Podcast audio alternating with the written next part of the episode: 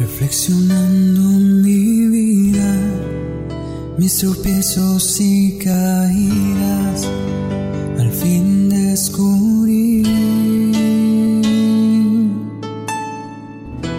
que te busqué donde no estabas, en otras aguas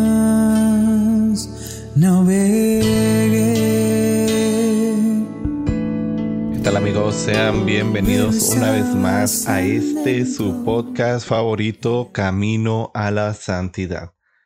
El día de hoy estaremos hablando del gran profeta de la confianza en Dios, el profeta Isaías, que bueno, pues es considerado entre los profetas más grandes porque fue él quien anunció al Mesías, es decir, quien despertó las ansias por recibir al nuevo heredero del trono de David, este gran portador de paz y de justicia, el camino verdadero para llegar a Dios. Y bueno, pues nosotros sabemos quién es este gran Mesías, nuestro Señor Jesucristo.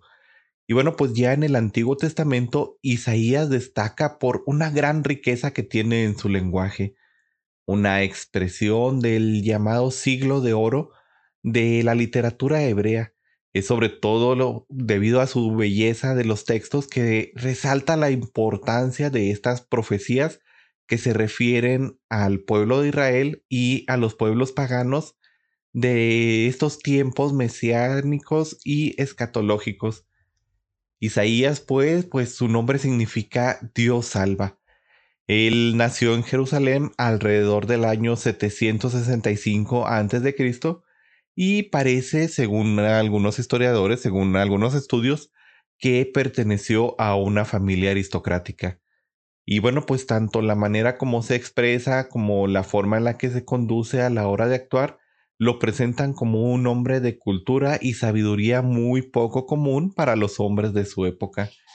Hasta la fecha ningún otro profeta describió con tanta claridad la figura de quien habría de ser el redentor de la humanidad ni nos proporciona, los otros profetas no nos proporcionan tantos detalles sobre lo que la vida del Mesías o el enviado de Dios. Y bueno, pues además este, escribió el libro más largo de toda la Biblia. En las ediciones modernas, bueno, pues suele ocupar alrededor de unas 70 páginas. Y bueno, pues dada la descripción que él dice, la forma en la que él va escribiendo, pues esta podríamos decir que es la primera biografía de Jesús, siete siglos antes de su nacimiento. Y bueno, pues eh, vamos viendo algunos detalles importantes sobre el profeta Isaías. En el capítulo 53 de su libro es el relato más dramático y denso de la pasión y muerte del Mesías. El profeta logra penetrar con sus palabras en el núcleo mismo del dolor que habrá de venir a redimir la humanidad. Y bueno, pues cada lector eh, se convierte eh, por su parte en esta profundidad que le viene del Espíritu Santo. En una suerte de testigo nos pone Isaías en este momento de la pasión y muerte de Jesús. Los pasajes que él nos va narrando se suceden dejando en claro los sentimientos de este enviado de Dios que, bueno, vendrá en pago a cuenta por nuestros pecados. Y es esta magnitud de lo relatado que, bueno, no puede desvincularse de lo que Isaías expresó en el capítulo 6 de su libro.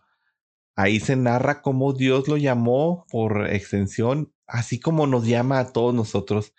Él dice, vi al Señor sentado en un trono excelso y elevado, eh, y miles de serafines lo aclamaban cantando, Santo, Santo, es el Dios de los ejércitos llenos están los cielos y la tierra de tu gloria. Esto me recuerda al canto Santo, Santo, Santo, Santo es el Señor, Dios del universo. Bueno, ya.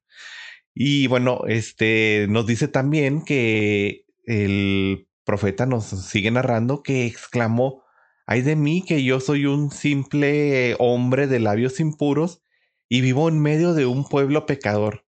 Mis ojos están viendo al Dios Todopoderoso.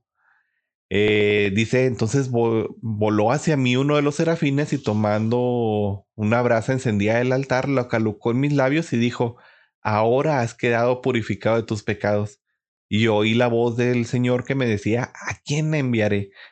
¿quién irá de mi parte a llevar estos mensajes? A lo que, bueno, el profeta respondió, aquí estoy, Señor, envíame a mí. Y bueno, pues eh, este, este llamado que el Señor le hace es el llamado que Él nos hace a todos nosotros.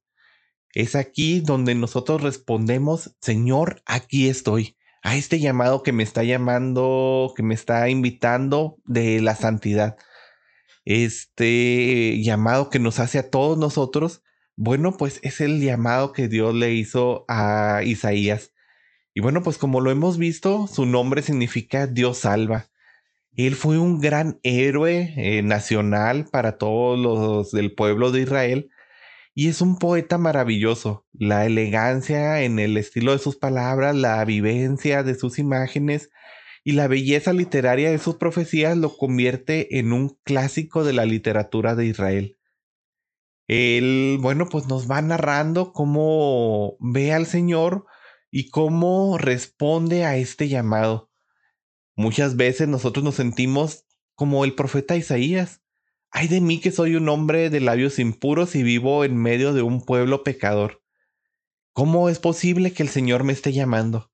Así lo respondió Isaías en aquel momento y así nos pasa a nosotros de que muchas veces el Señor nos llama a alguna misión, nos llama a alguna predicación, nos llama a algo, a esta vocación a la que Él nos está llamando y bueno, es para nosotros algo tan sorprendente que el Señor se fije en nosotros que decimos, ¿cómo puede ser posible si yo soy alguien, un simple pecador, alguien que no merece estar viendo al Señor?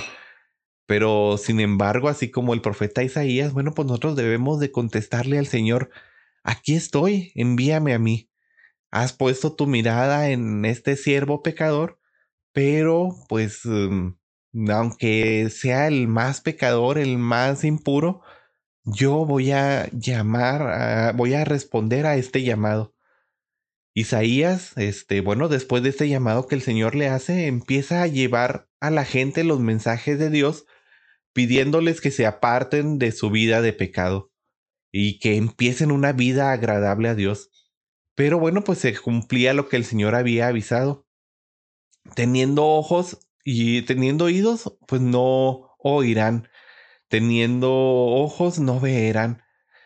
Este aviso fuertemente de que, bueno, pues a las personas a las que iba a llevar su, su mensaje, bueno, pues iban a ser presos del destierro y no iban a hacer caso, iban a ser una nación que, bueno, desterrada y presa en un país extraño, bueno, pues no querían hacer caso a esta voz de, de este profeta. Y bueno, pues él viene y nos trae la profecía más grande de todas, la del Emanuel, una de las famosas profecías que hace este vidente y que dice, bueno, pues he aquí que la Virgen concebirá y dará a luz a un hijo, el cual llamará Dios con nosotros. Aquí nos está avisando siete siglos antes de la aparición del nacimiento de Jesús de la Virgen María. Y bueno, pues en aquel entonces el terrible rey de Nínive atacó Jerusalén y la amenazaba con destruirla y matar a todos. Isaías pidió al rey Ezequías con un ánimo muy grande diciéndole que tuviera prudencia y calma, que confiara en Dios, que la ciudad no caería por manos de los enemigos. Y bueno, sucedió entonces que el ejército invasor le llegó una epidemia espantosa de disteria, que bueno, viene siendo la inflamación y ulceración de los intestinos, y murieron miles y miles, y el rey de, de eh, el rey de Nínive, Senaquerib, tuvo que alejarse y no pudo apoderarse de la ciudad.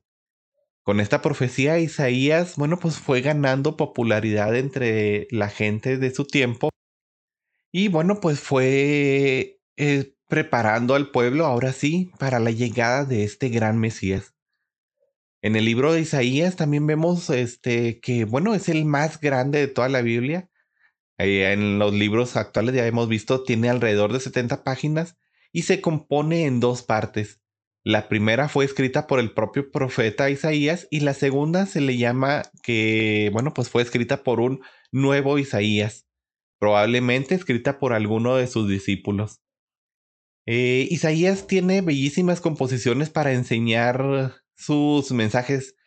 Eh, por ejemplo, tenemos las comparaciones que él hace de la vid y el viñador en el capítulo 5, la cual compara al pueblo de Dios con una vid, una plantación de uvas, a la cual, bueno, el Señor la cuidó, la regó, la abonó y luego viene a buscar buenos frutos, buenas obras y se encuentra que solo produce frutos amargos.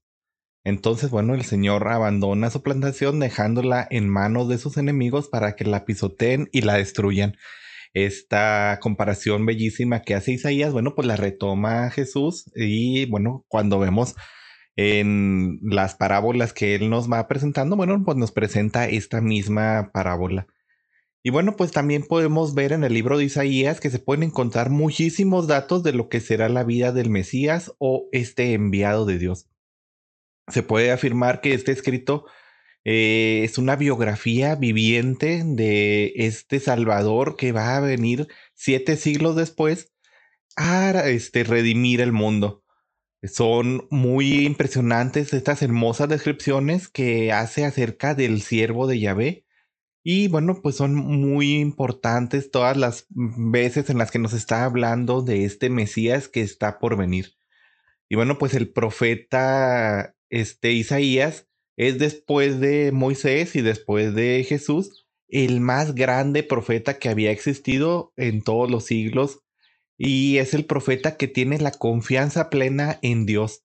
Él quiere que aunque las situaciones de la vida sean terribles, jamás dejemos nunca de confiar en que Dios llegará con este poder a ayudarnos y a defendernos. Él anuncia pues a este Mesías, este Salvador, que vendrá de la familia de David, como un portador de paz y de justicia, cuyo oficio, bueno, pues será encender la tierra de este amor tan grande hacia Dios. Él fue un genio religioso en su tiempo que, bueno, ejerció una enorme influencia en la verdadera religión y cuyos escritos los leen y meditan hasta hoy en el mundo todos los seguidores de Cristo. Esta es una antigua tradición que, bueno, nos dice que Isaías este, no, nos, nos, llega hasta nuestras fechas que una antigua tradición judía nos dice que a Isaías lo mandó martirizar el rey impío Manasés. Y bueno, pues así es como termina su vida. Y bueno, ¿qué nos podemos quedar con eh, la historia de Isaías? ¿Qué nos podemos quedar con el ejemplo que Isaías nos trae? Bueno, pues esta confianza plena en el Señor podemos sacar del profeta Isaías esta confianza de que vendrá el Salvador. Pero pues nosotros ya sabemos que el Salvador ya vino. Esto fue siete siglos antes del nacimiento de Jesús. Nosotros ya tenemos casi dos milenios, bueno, tenemos dos milenios de, de su nacimiento y estamos a casi a punto de cumplir los dos milenios de la redención. En el 2033 estaremos cumpliendo dos, dos mil años, dos, dos milenios de esta redención salvadora que, bueno, pues vino a ser anunciada siete siglos antes por el profeta Isaías. Así que bueno, pues quedémonos con esta reflexión, con esta invitación que nos hace Isaías de, bueno, pues tener la plena confianza en este Salvador que él anunciaba y en este Salvador que nosotros ya conocemos.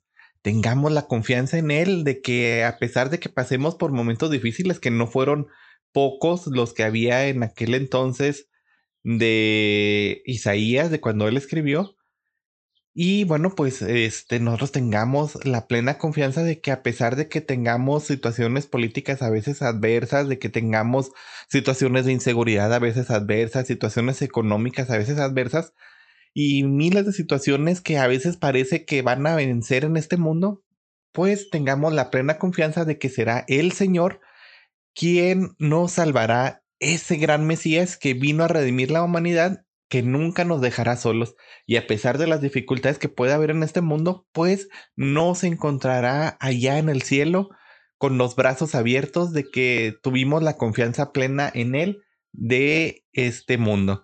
Y bueno, pues eso es todo de mi parte, eso es todo lo que tenía que compartirles hoy acerca del profeta Isaías.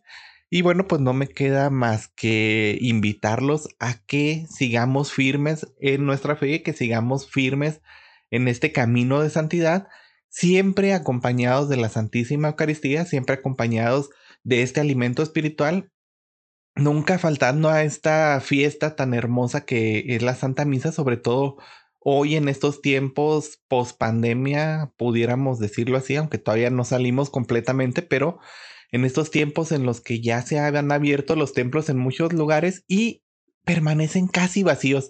¿Por qué? Porque ya nos hemos hecho cómodos de no querer asistir. Ya se nos hace algo que no nos sirve, algo que simplemente es más cómodo para mí verlo en la televisión, en las redes sociales, pero nos estamos perdiendo de lo más grande, ese alimento que nos dará vida eterna. Entonces, no faltemos, no fallemos en esta eh, comunión con nuestro Señor y sigamos siempre firmes en nuestro camino, que no, que esta pandemia, que esta situación que nos ha golpeado durante un año y fracción, bueno, pues no nos desaliente, no nos desanime en nuestro camino de fe, sino que al contrario acreciente nuestro amor por Dios y nuestra necesidad de pues tener esta comunión con Él. Y bueno, ahora sí, esto es todo de mi parte. Este, no me queda más que agradecerles por seguirme escuchando y que el Señor me los bendiga. Nos seguimos viendo el próximo sábado. Hasta luego. Y pregunté, Maestro,